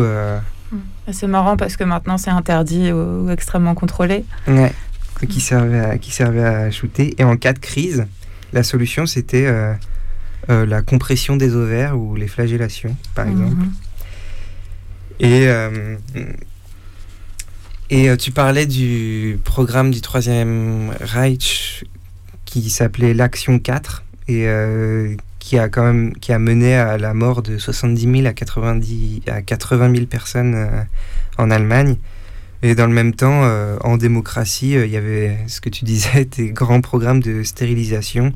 Et en France, entre les années euh, 1940 et 1944, eh ben, il y avait 40 000 personnes qui, dans les hôpitaux psychiatriques, sont mortes de famine, dans l'indifférence générale, sans beaucoup de sans beaucoup de, de, de révolte à l'extérieur. Et euh, un autre euh, outil de médecine qui est apparu en 1935, c'est la lobotomie, qui a valu à leurs inventeurs le prix Nobel. Et la, C'est lobot- coup- couper un bout de cerveau, on est d'accord. hein. la lobotomie, ouais, c'est euh, couper la matière blanche que, qui est euh, sur un lobe du cerveau. Et euh, en gros, la méthode qui a été la plus utilisée, c'était euh, le pic à glace, qui est en gros de passer. l'œil. Ouais, c'est ça. Hmm. C'est de passer par l'œil et de euh, sectionner euh, à partir de là. Et elle va être très très très utilisée après la guerre, mm, surtout aux USA, qui euh, compte la moitié des personnes euh, lobotomisées dans le monde, et ce qui faisait quand même euh, euh, mondialement, ce qui faisait euh, 100 000 personnes entre 45 et 54. C'était censé servir à quoi la lobotomie du coup enfin... Calmer les nerfs. Hmm, Ok. C'était censé euh, servir à ce que font Enfin, euh, c'était un les- traitement euh, Voilà. psy comme un autre quoi. C'était, il me semble, que c'était pour les personnes qui étaient considérées comme des cas désespérés en fait, Hmm. et euh, et ingérables. et ingérables. Et en fait, euh, ce que ça faisait, c'est que ça te rendait complètement, euh, sans te rendre euh, Apathique. ouais, apathique, Mhm. euh, servile, d'humeur égale, euh, mais t'es l'ombre de toi-même. Enfin, t'es à peine Mhm. une personne encore, quoi. Enfin, si, t'es toujours une personne, mais, mais vraiment, c'est. Tu deviens quelqu'un qui pose pas de problème, en fait, Mhm. parce que tu te plains de rien, t'es d'humeur toujours égale et t'as pas vraiment de besoin, t'as pas besoin de, enfin, t'as pas vraiment de demande et tout ça, et t'es très docile. C'est surtout ça. quoi. Hmm. Et euh, il y avait aussi euh, autre chose qui a, qui a eu cours dans les années 30 et 60, qui était euh, la cure de Sakel, qui était euh, un traitement qui visait à soigner la schizophrénie. Et pour dire traitement, c'était un coma insulinique. En gros, c'est on, on te coupait ton insuline et euh, ensuite on te en gros, on te mettait dans le coma par ce biais-là, puis ensuite on te réveillait. Et euh, à l'époque, euh, les personnes qui défendaient ce programme, dont Sakel, c'était défendaient que euh, 80% des personnes qui, qui souffraient de schizophrénie en guérissaient. Et, euh, mais ça, ça, tout, la lobotomie, la cure de Sakel, euh, et en grande partie euh, le, le gilet dont on parlait, hein, ils ont euh, disparu avec euh, l'apparition dans les années 50 des neuroleptiques qui du coup, de la même manière que euh, de la même manière que le que la camisole de force devenait une alternative éthique qui permettait de faire à peu près la même chose, mais de façon beaucoup plus contrôlée. Tu peux choisir ce que tu prescris euh, plus ou moins euh, longtemps et tout. Ça fait moins barbare aussi. Enfin, tu dis ces petites pilules qu'on prend, pas en train, on n'est pas en train de te mettre un pic à glace dans le cerveau, donc Ouais. euh, c'est aussi peut-être plus, comment dire, plus facilement vendable. Et ça continue toujours dans ce truc, parce que dans ce qu'on a dit là, quand même, jusque-là, il y a quand même une croyance qui est très forte et qui, même, euh, même avec euh, l'idée de la psychanalyse qui veut mettre les origines de ces maladies dans des trucs pas forcément physiques, quand même, il y a un truc qui est, qui est très. euh, une, une vision qui est assez prégnante, qui est euh, bah, que tu as telle substance que tu produis en trop grande quantité ou Mm. telle autre en moins de grande quantité, et que c'est ça que tu. Enfin, c'est ça qui doit être régulé Mm. pour euh, être soigné. Ouais, c'est euh, un peu le mythe, euh, comment dire, du déséquilibre chimique dans le cerveau qui euh, s'est basé, c'était il y a quelques décennies, qui partait du principe en fait que les troubles psy, ce qu'on appelle les troubles psy, ça venait du fait que la chimie de ton cerveau était désorganisée, donc c'était des, pro- des problèmes purement biochimiques, donc physiques. Ça permettait de pas du tout prendre en compte le contexte, euh, donc euh, ça individualise beaucoup les problèmes, ça les dépolitise aussi. Et euh, ce que ça permet aussi derrière, c'est de vendre des médicaments. C'est quelque chose qui a été très poussé par les industries Mhm. pharmaceutiques pour vendre des médicaments, vendre des molécules qui viennent du coup faire parer à ce déséquilibre chimique dans le cerveau et qui viennent guérir. Et en fait, voilà, c'est même si alors ça, c'était un- une vision, il me semble, aux États-Unis qui était assez répandue. En France, il y avait peut-être, euh, ou alors c'est peut-être maintenant, il y a peut-être certaines critiques où on dit qu'on... euh, même ça reste un peu controversé, ça a été controversé depuis parce que euh, c'est, comment dire, cette théorie, elle se basait notamment beaucoup sur le fait du déficit de sérotonine dans le cerveau, qui est une molécule du cerveau. Et c'est comme ça qu'on a créé notamment plein d'antidépresseurs, notamment les inhibiteurs de réception de la sérotonine. C'est une catégorie d'antidépresseurs. Et en fait, il y a des, euh, des études, une étude qui est parue cette année, me semble, qui euh, revient sur euh, cette théorie, en fait, qui montre que c'est complètement infondé. Que même si la sérotonine, c'est peut-être effectivement une molécule, soit du bonheur ou de, je sais pas trop comment on appelle ça dans le cerveau, ou du plaisir, mais qu'en fait, les antidépresseurs, tout ce qui a toutes les théories autour de la sérotonine qu'on avait pour euh, produire des médicaments pour soigner notamment les dépressions, en fait, c'est basé sur des théories qui sont complètement infondées et qui sont fausses. Euh, mais, euh, mais on le savait déjà à l'époque. En fait, tout ça, c'était très... la psychiatrie en tant que, que, comment dire, que discipline médicale, c'est un peu genre juste... on lance des fléchettes dans le noir, on espère que ça va toucher la, cible, mais euh, sans vraiment... comment dire euh, on, s'est permis de, lancer ces traitements, de les, de les prescrire à des personnes, en fait, sans vraiment savoir euh, quels étaient les effets.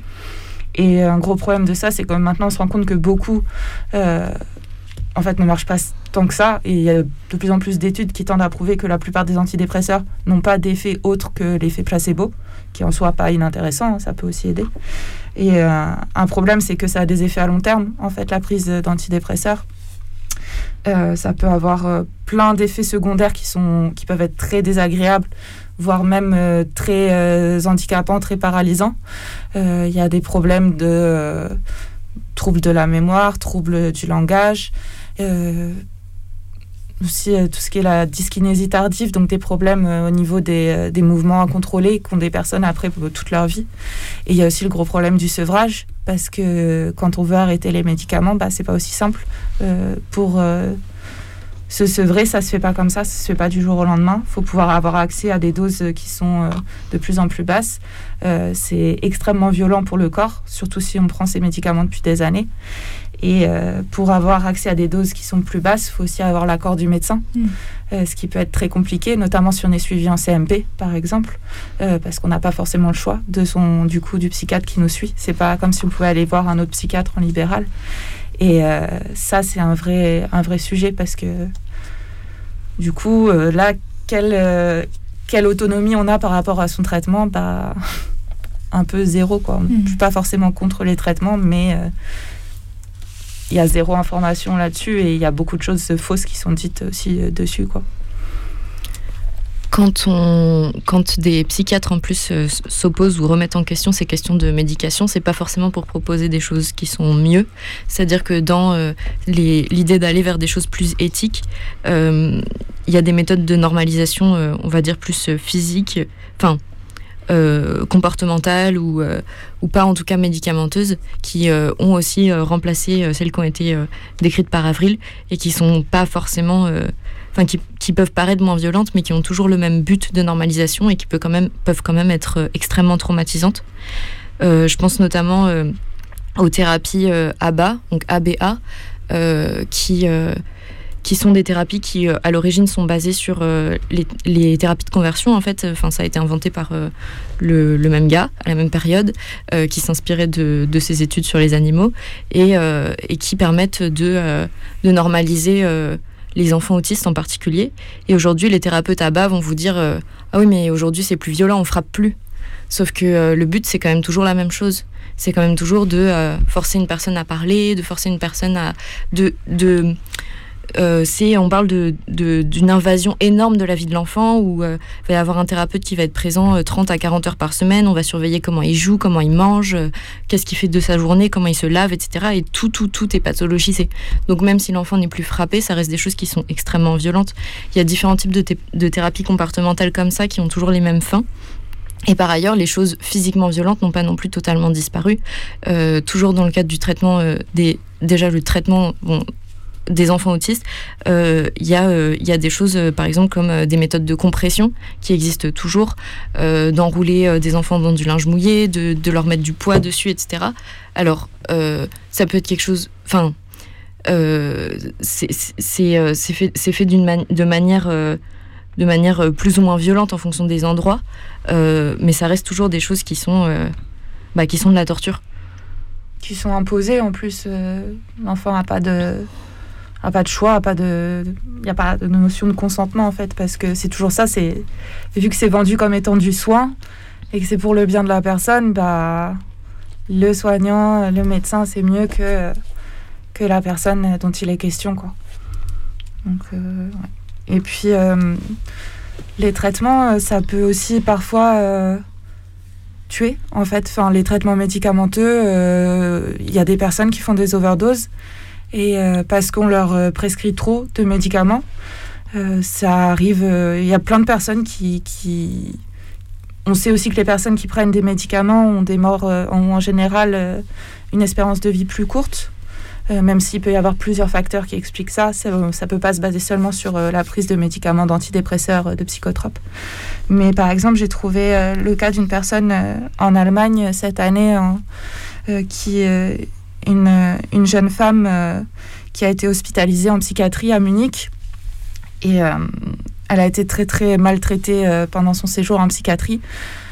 C'était c'était une jeune femme noire, donc on pense les- la famille pense qu'il y avait aussi une notion un peu de, racisme, qui enfin il y avait le racisme qui jouait. Et en fait elle était très maltraitée, elle a été mise sous un traitement énorme, elle s'en plaignait, on lui a interdit de voir sa famille, euh, jusqu'à ce qu'en fait elle fasse un infarctus et qu'elle décède euh, dans une clinique euh, à Munich.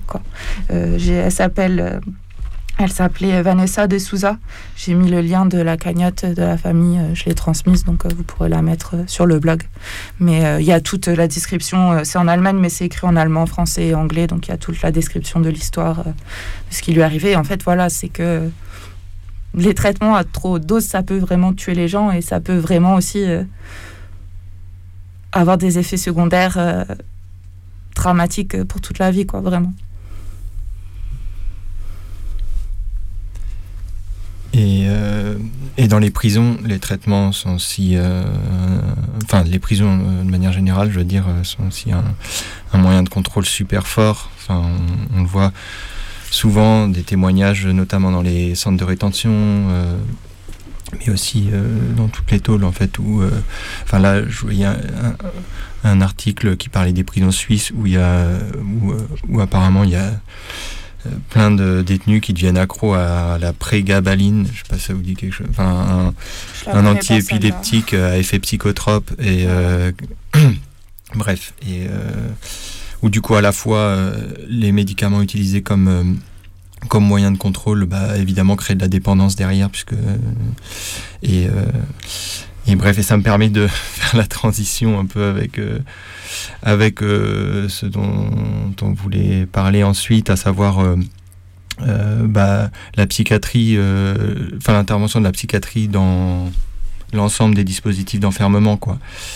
Euh, et, mais je vous propose euh, bah, qu'on fasse une petite pause, euh, qu'on réécoute une, une petite chanson avant de se lancer là-dedans. On va écouter un truc un peu plus speed. On va écouter Pavillon 36 des Berruriers Noirs.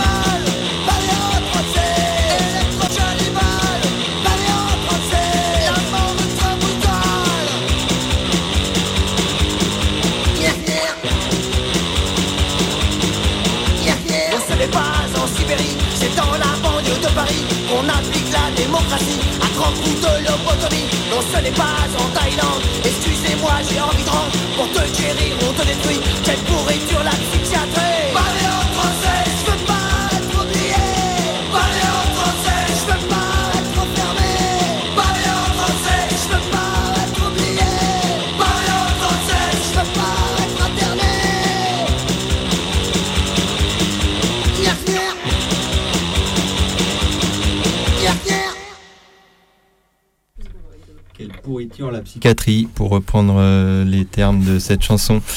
Et pour euh, enchaîner, je rappelle que cette blague est complètement inspirée d'une personne. Elle est complètement forcée. Toi, tu plagies quoi, c'est ça ton. Ouais, je suis une grosse vicose. Ouais. Eh ben, euh, J'enchaîne. Euh, D'abord, je rappelle le numéro pour euh, redire aussi que c'est possible de nous appeler dans la régie et puis euh, bah, nous dire euh, tout plein de choses que vous pensez. Le numéro, c'est le 01 43 71 89 40. Voilà. Euh, bon, je rappellerai à la fin de l'émission euh, tous les moyens de communication de carapatage. En attendant, on va attaquer un peu euh, ce qu'on avait prévu, un peu comme dernière partie de cette émission, à savoir bah, un peu le dernier bout de, enfin l'un des, le dernier bout de ce continuum de de, de violence de la psychiatrie, à savoir un peu plus l'enfermement et et le rôle que joue la psychiatrie dans les différents segments les différentes formes d'enfermement. Oui, euh, la psychiatrie, euh, elle est tentaculaire en ce qui concerne euh, les méthodes et les moyens d'enfermer les personnes. C'est-à-dire qu'elle est présente déjà en prison, par exemple, de même que la prison est aussi présente en psychiatrie. Il y a des unités carcérales dans les hôpitaux psychiatriques et des unités psychiatriques dans les tôles. Euh, donc les allers-retours entre l'un et l'autre euh, se font. Ils se font aussi entre euh, l'hôpital psychiatrique et les centres de rétention administrative, comme on en a parlé juste, juste avant. Et, d'ailleurs, à ce sujet-là, il y a un, il y a un texte sur le blog de Abalekra, abalekra.noblogs.org, qui s'appelle Le flic et le médecin, et, qui explique les, comment s'articule euh, euh, c'est à la fois euh, l'enfermement, la médication et voilà, la rétention et, euh, euh, l'hôpital psychiatrique. Euh, sur euh, l'enfermement euh, en psychiatrie euh, en lui-même, euh, on a mentionné rapidement tout à l'heure qu'il y a différents moyens d'y être euh, d'y être conduit. Il existe différents types de de euh, de, régimes en psychiatrie, euh, des régimes libres et, des régimes euh, sous contrainte. Et, et à Paris, il y a un truc assez particulier qui, qui est un lien encore plus fort entre la psychiatrie et la prison, et la police, pardon, c'est l'I3P. Euh, L'I3P, c'est une, une sorte de gave euh, infirmière où euh, les, les flics sont des infirmiers et où tu peux être amené pour plein de raisons, mais par exemple, si tu es en gave et que on trouve que tu es chelou, bah, on va t'amener à l'I3P pour une évaluation psychiatrique. Euh, c'est 48 nouvelles heures. Et, et c'est des, enfin c'est un lieu de, de violence extrême dans lequel, à partir duquel il est possible soit d'être envoyé en, gave ou d'être déféré, soit d'être envoyé euh, directement euh, en hôpital euh, psychiatrique. Et ça s'articule avec un autre moyen d'enfermement de la psychiatrie, qui est un moyen légal très fort, qui est l'irresponsabilité pénale. Donc l'irresponsabilité pénale, c'est quand on est reconnu face à un tribunal comme n'étant pas responsable, comme n'étant pas apte à être responsable de ses actes au moment des actes. Et, et euh, donc ça peut être, euh, pour, enfin en général c'est pour des raisons euh, psychiatriques, ça, se fait à partir de l'intervention de psychiatres au tribunal. Et, et ça conduit à... Aujourd'hui, depuis euh, 2007, depuis la loi Dati en 2007, euh, c'est pas quand on est reconnu irresponsable pénalement, on peut quand même être reconnu comme coupable et cette culpabilité, elle peut quand même être inscrite au casier ju- judiciaire. Euh, après, après quoi, on a, à partir du moment où on est reconnu comme irresponsable pénalement, on n'a plus, plus de procès. Par contre, euh, on peut quand même euh, avoir une, une peine d'enfermement, à la différence qu'elle ne sera pas faite en prison, mais en psychiatrie, souvent en unité pour malades difficiles ou en secteur fermé, et que du coup, ça fait des peines de prison qui sont, enfin des peines d'enfermement, pardon, qui sont à durée bah, indéterminée. Ensuite, c'est complètement à l'appréciation des médecins de. C'est ça. Et en plus de l'appréciation des, des médecins, il y a aussi l'appréciation du préfet. C'est-à-dire que même lorsque les médecins sont d'accord pour que euh, la personne soit sorte, soit soit transférée en, en unité classique, euh, le préfet peut tout, peut tout à fait y mettre, euh, y mettre un stop parce qu'on est dans un cadre juridique où, euh, où euh, la personne est enfermée euh, sous ordre du préfet. Ouais, et puis je pense ce, ce mélange des genres entre euh, psychiatrie, euh, police, préfecture, on le retrouve aussi avec euh, OpsiWeb, euh, le, euh, du coup le fichier euh, qui permet d'enregistrer les personnes qui sont hospitalisées sous contrainte et il me semble aussi les personnes qui sont hospitalisées en psychiatrie, de faire un fichier avec tous les noms et euh, le préfet en fait peut y avoir accès. Et euh, cette euh, loi elle est passée sous couvert de lutte contre le terrorisme et de prévention de, du ra- radicalisme, de radicalisme de terrorisme et surtout de radicalisme religieux parce que quand on parle de terrorisme en France, on sait surtout qui va être visé. Donc les personnes suspectées de terrorisme islamiste. Et on voit du coup un vrai, un vrai mélange des genres en fait entre un lieu qui est censé être euh, l'hôpital, le lieu médical, mais où en fait il y a une collaboration avec euh, la police, euh, la préfecture, et on voit très bien comment la psychiatrie peut se mettre au service de la politique, d'une politique répressive d'État, et avec une politique qui a des qui est extrêmement liberticide, qui est extrêmement discriminante parce que Enfin, pour moi, c'est un peu à rapprocher euh, des fichiers S qu'il y a eu après les attentats il y a quelques années. Et c'est une forme d'étendre ça. Et, la psychiatrie permet d'étendre ça, permet d'étendre les personnes qui sont fichées, en fait. D'ailleurs, la loi sécu- sécurité globale, elle a très directement euh, étendu euh, le, fichage, la possibilité d'être fiché S. Donc, pour plein de raisons, euh, je me souviens plus euh, de toute la liste, mais en tout cas, il y avait parmi ces raisons, effectivement, le, le, le diagnostic psychiatrique. Moi, j'avais envie de revenir aussi sur euh, quelque chose dont on avait parlé en préparant l'ém- l'émission. Enfin, à la fois, il y a ces, ces formes-là un peu extrêmes d'enfermement psychiatrique en collaboration avec d'autres institutions, elles-mêmes très répressives, très violentes. Euh, et à la fois, il y a un peu la psychiatrie du quotidien qui elle-même, euh, même dans des formes d'hospitalisation qui sont euh, classiques et pas sous contrainte, apporte son lot de privation, son lot de bah, d'enfermement sans qu'il ne porte ce nom, quoi, comme interdire les personnes d'avoir leur téléphone quand elles sont à l'HP, de voir leurs proches, etc. Ouais, parce que c'est des hospitalisa- hospitalisations qui sont euh, sans contrainte légale, mais qui sont quand même euh, qui arrivent en général aussi sous contrainte parce que comme on peut dire euh, ça peut être on peut se retrouver en psychiatrie pour un milliard de raisons. Pour beaucoup de personnes aussi c'est aussi pour se protéger d'un environnement abusif et on se retrouve en psychiatrie euh, il y a plein de manières euh, de nous priver de priver les gens de liberté de priver les gens de certains droits on prive euh, du téléphone souvent quand on arrive en psychiatrie même quand c'est une hospitalisation sans contrainte et ensuite, on a le droit de récupérer son téléphone si on est assez sage, en fait, quelque part. Ça peut arriver qu'on soit privé de visite. Euh, ça peut arriver qu'on soit privé, euh, on ne peut pas sortir de sa chambre ou qu'on soit interdit de manger avec les autres. Ça est à l'appréciation du personnel soignant, de comment on se comporte. Euh,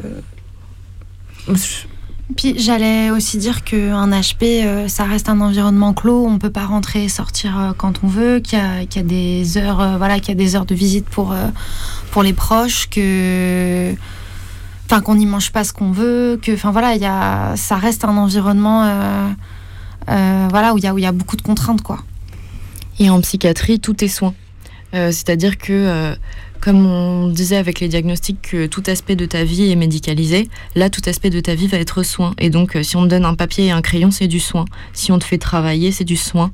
Euh, ce qu'on te fait manger, ça peut être du soin aussi. Euh, le fait de te priver de tes proches, ça va être du soin. Le fait de te priver de ton téléphone, c'est du soin. De t'isoler, c'est du soin, etc. Et ça, ça veut dire qu'en fait, bah, tout, est, tout est justifié et tout est justifiable parce que ce sera toujours, toujours pour ton bien. Et pas au-delà de ça, euh, même s'il y a cette couverture-là, les psychiatres ne se cachent absolument pas d'utiliser euh, ces choses-là comme des moyens de pression.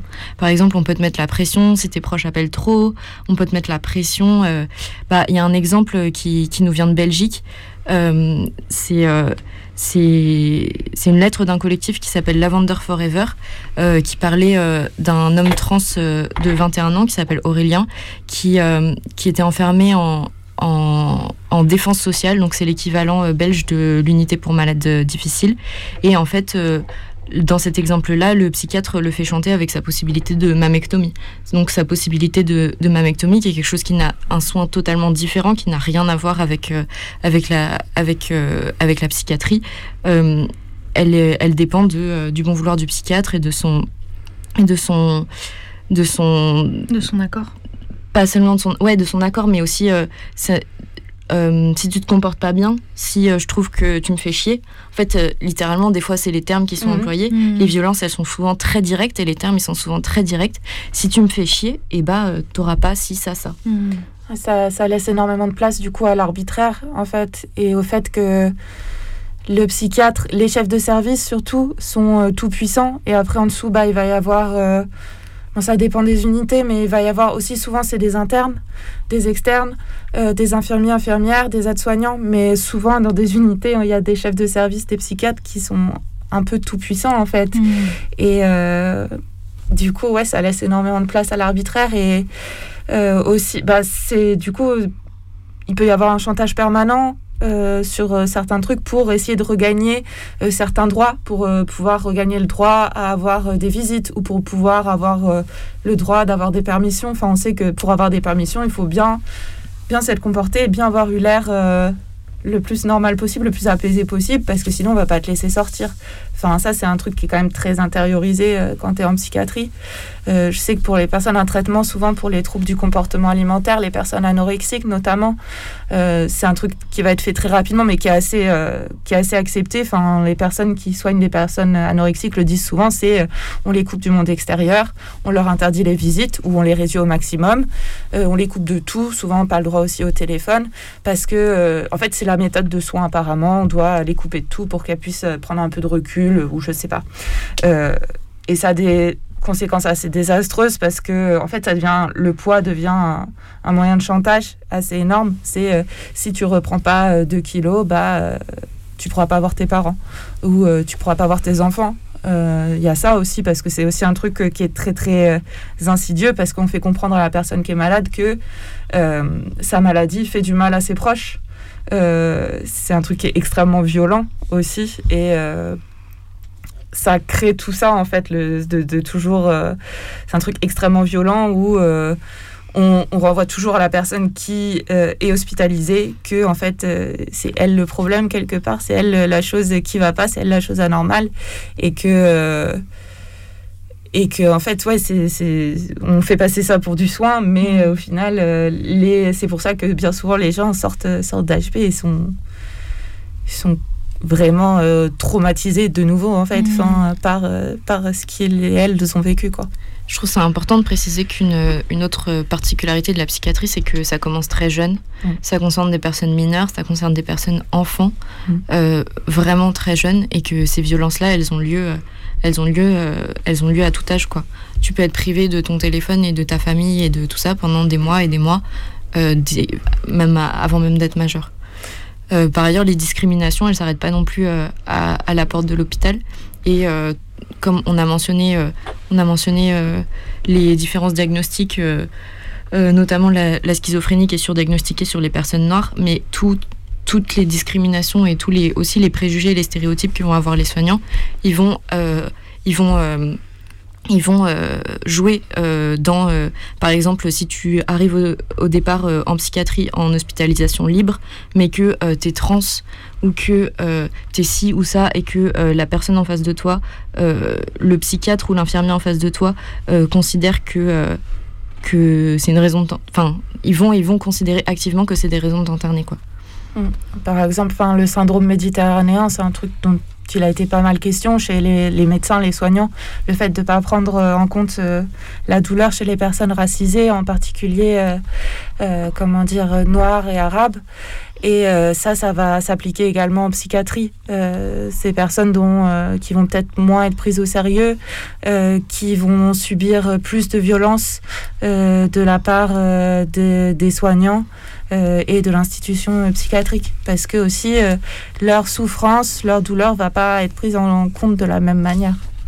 Un autre point de chantage, euh, euh, on a déjà parlé aussi du fait que c'est très fréquent que les personnes qui sont euh, psychiatrisées, euh, elles, sont, elles aient aussi des, des problèmes de santé, on va dire plus d'ordre physique.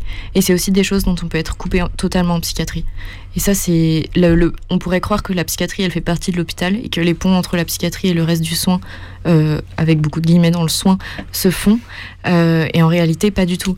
Euh, C'est-à-dire que ta santé euh, physique, si tu as un traitement lourd, si tu as besoin d'avoir des opérations ou même un traitement pas lourd, si juste tu as besoin d'un suivi, euh, elle peut être extrêmement. Enfin, elle peut être juste hyper détériorée par un, séjour en HP parce que tu n'auras pas le droit à ces choses-là ou bien qu'on va te faire chanter pour que tu puisses les avoir. Un autre sujet que je verrai dans cette partie, c'est c'est comment la prison, enfin l'enfermement de manière générale, crée des souffrances psy. Et, voilà, mais j'ai l'impression qu'on pourrait continuer encore euh, assez longtemps. En tout cas, on pourrait en Ouais. faire plusieurs des émissions sur, euh, sur le sujet pour décortiquer un peu tous les aspects. Mais vous allez revenir, non? Bah, avec plaisir, en tout cas. Mais ouais, le- la psychiatrie en tôle, la psychiatrie en CRA, et comment aussi euh, la tôle ou les centres de rétention administrative, ça, ça crée des troubles psy, ça crée de, de la détresse psychique, c'est un vrai sujet aussi, et qui est souvent abordé d'une manière euh, qui nous pose vraiment problème sous euh, la couvert, sous l'image de... euh, par exemple, en tôle, on sait qu'il y a beaucoup de personnes qui ont des soucis, qui ont des problèmes, des troubles psy, qui, il y a des décès de personnes qui ont des troubles psy, et c'est souvent rapporté sous l'angle de c'est parce que la psychiatrie manque de moyens. Et euh, c'est pas comme ça qu'on voit les choses, pas vraiment. Euh, Est-ce qu'on a un peu de temps encore? Bah, ça fait euh, 1h45 qu'on a commencé. Euh, oui, 1h45, si, si, tout à fait, tout à fait, tout à fait. C'était juste pour lire peut-être un extrait du texte. euh, mais on peut se le permettre. Allez. euh, tu, tu- tu veux le lire? Ou- Euh, pour euh, justement parler un peu de ce, que, ce qui se passe dans les CRA et comment euh, les- la psychiatrie est complice de violence dans les CRA. Euh, si tu te sens, sinon je le fais. hein. Euh, J'ai quand même envie de juste de prévenir d'abord que ça. Là, on va. Enfin, aussi, c'est des paroles concrètes, quoi, et du coup, euh, c'est c'est peut-être plus violent encore que tout, tout, ce dont on a déjà parlé, ça me semble important de le dire. Et le texte, c'est la fin du texte, en fait, qui dit. Les prisonnières subissent une médication, euh, ça parle donc des centres de rétention administrative, les prisons pour sans-papiers.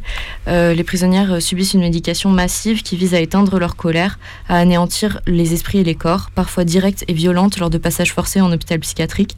La contrainte exercée par le pe- personnel médical pour les droguer est le plus souvent sournoise. On incite les retenus à prendre des anxiolytiques et des sédatifs pour supporter un environnement qui ne peut que générer des angoisses et des insomnies. Citation En CRA, on fabrique des toxicos, nous dit Hassan. À sa sortie, il, s'est brutalement, il est brutalement passé de haute dose de Valium à rien du tout. Il a dû gérer tout seul pendant plusieurs semaines les souffrances liées à ce sevrage sauvage, ce qui l'a poussé à une forte consommation d'alcool. La destruction psychologique fait partie de la logique du CRA et ses effets continuent bien après la fin de l'enfermement. On entend souvent dire que les gens deviennent fous en CRA. Entre le harcèlement des flics, la bouffe dégueulasse, la saleté et la crainte permanente d'être emmené de force dans un avion, la santé mentale est mise à l'épreuve au quotidien. Dans ces conditions, médecins et flics travaillent main dans la main pour briser toute tentative de rébellion. Les uns frappent, les autres sédatent. Voilà, bah, je pense peut-être on peut, euh, si ça vous va, on peut peut-être clôturer euh, l'émission euh, là-dessus. En tout cas, aussi un autre, bah, j'ai l'impression qu'on a fait un gros état des lieux de plein de choses et peut-être qu'une suite ce serait bah, comment on lutte euh, contre la psychiatrie et vous, vous l'avez évoqué à travers le collectif, euh, à travers le FLAP. Euh, mais bon, ça pourrait être l'objet d'une prochaine émission, de parler de l'articulation, de ce que vous faites au FLAP avec euh, d'autres luttes euh, anti-psy. Enfin, on pourrait parler encore de, de plein de choses, mais qui nous donneraient aussi du baume au cœur euh, pour euh, faire face à tout ça. Euh, bah, en tout cas, euh, on espère que, que ça a été agréable à écouter comme émission. Euh, je rappelle que c'est possible de réécouter cette émission sur le blog euh, donc de Carapatage, carapatage.noblogs.org, de nous contacter à l'adresse mail suivante, carapatage.riseup.net, ainsi que par courrier au 4 Villa Stendhal, 75 020 Paris, et aussi par Insta. Au- carapatage. hâte carapatage. Sans S. Merci, Sans Henri. Euh, voilà, euh, pour se quitter, on va écouter comme promis une deuxième euh, chanson de Lassa euh, qui s'appelle La Frontera. Et du coup, euh, bah, on, vous, on vous dit au revoir, bonne nuit, bonne Merci soirée. beaucoup, euh, Babar et Léon, d'être venus euh, et d'avoir accepté notre invitation. Merci de nous avoir invités et écoutés. Ouais, merci à vous. Ah oui, juste avant, euh, juste avant la chanson, euh, je tiens à préciser que le 4 janvier, euh, on fera une, euh, donc ce sera la prochaine émission de Carapatage, on fera une rediffusion d'une émission de la courte échelle sur le régime euh, 41 bis en Italie, dont on a parlé dans les brèves. Voilà, bye bye. Salut, Salut, bonne soirée. bonne soirée. Bon Bonne courage soirée. à tous ceux à l'intérieur, toutes celles et ceux à l'intérieur. Force.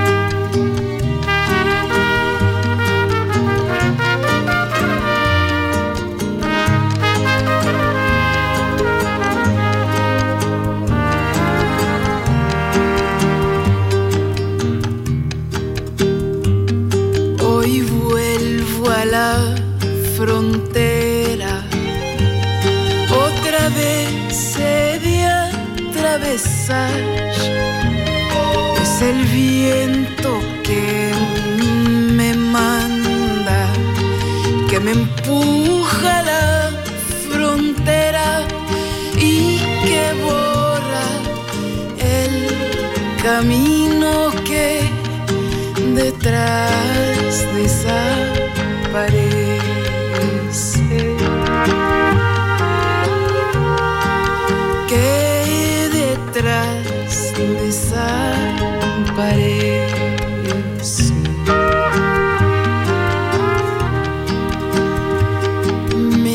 Me arrastro bajo el cielo y las nubes del invierno es el viento que las manda. Y no hay nadie que las pare a veces combate despiadado a veces baile a veces nada.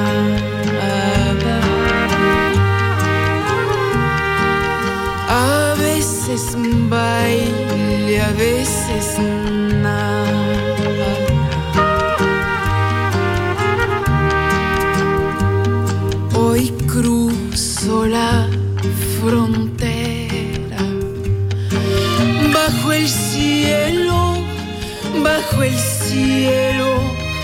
Es el viento que me manda bajo el cielo de acero. Soy el punto negro que anda a las orillas de la suerte. A las orillas de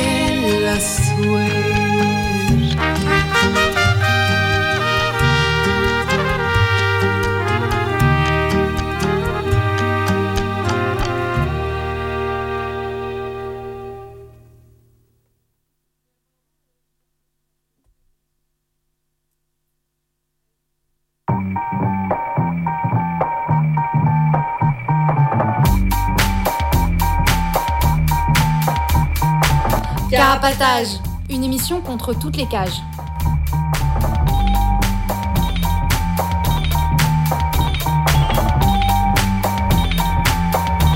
Carapatage, c'est une émission contre les prisons, la répression et le contrôle. À travers l'actualité de l'enfermement, mais aussi son histoire. En racontant les luttes à l'intérieur et à l'extérieur.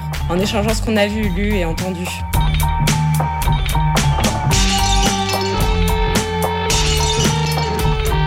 Carapatage, c'est tous les premiers et troisièmes mercredis du mois, de 20h30 à 22h. Sur Radio Libertaire 89.4 FM. Carapatage Contre toutes les cages.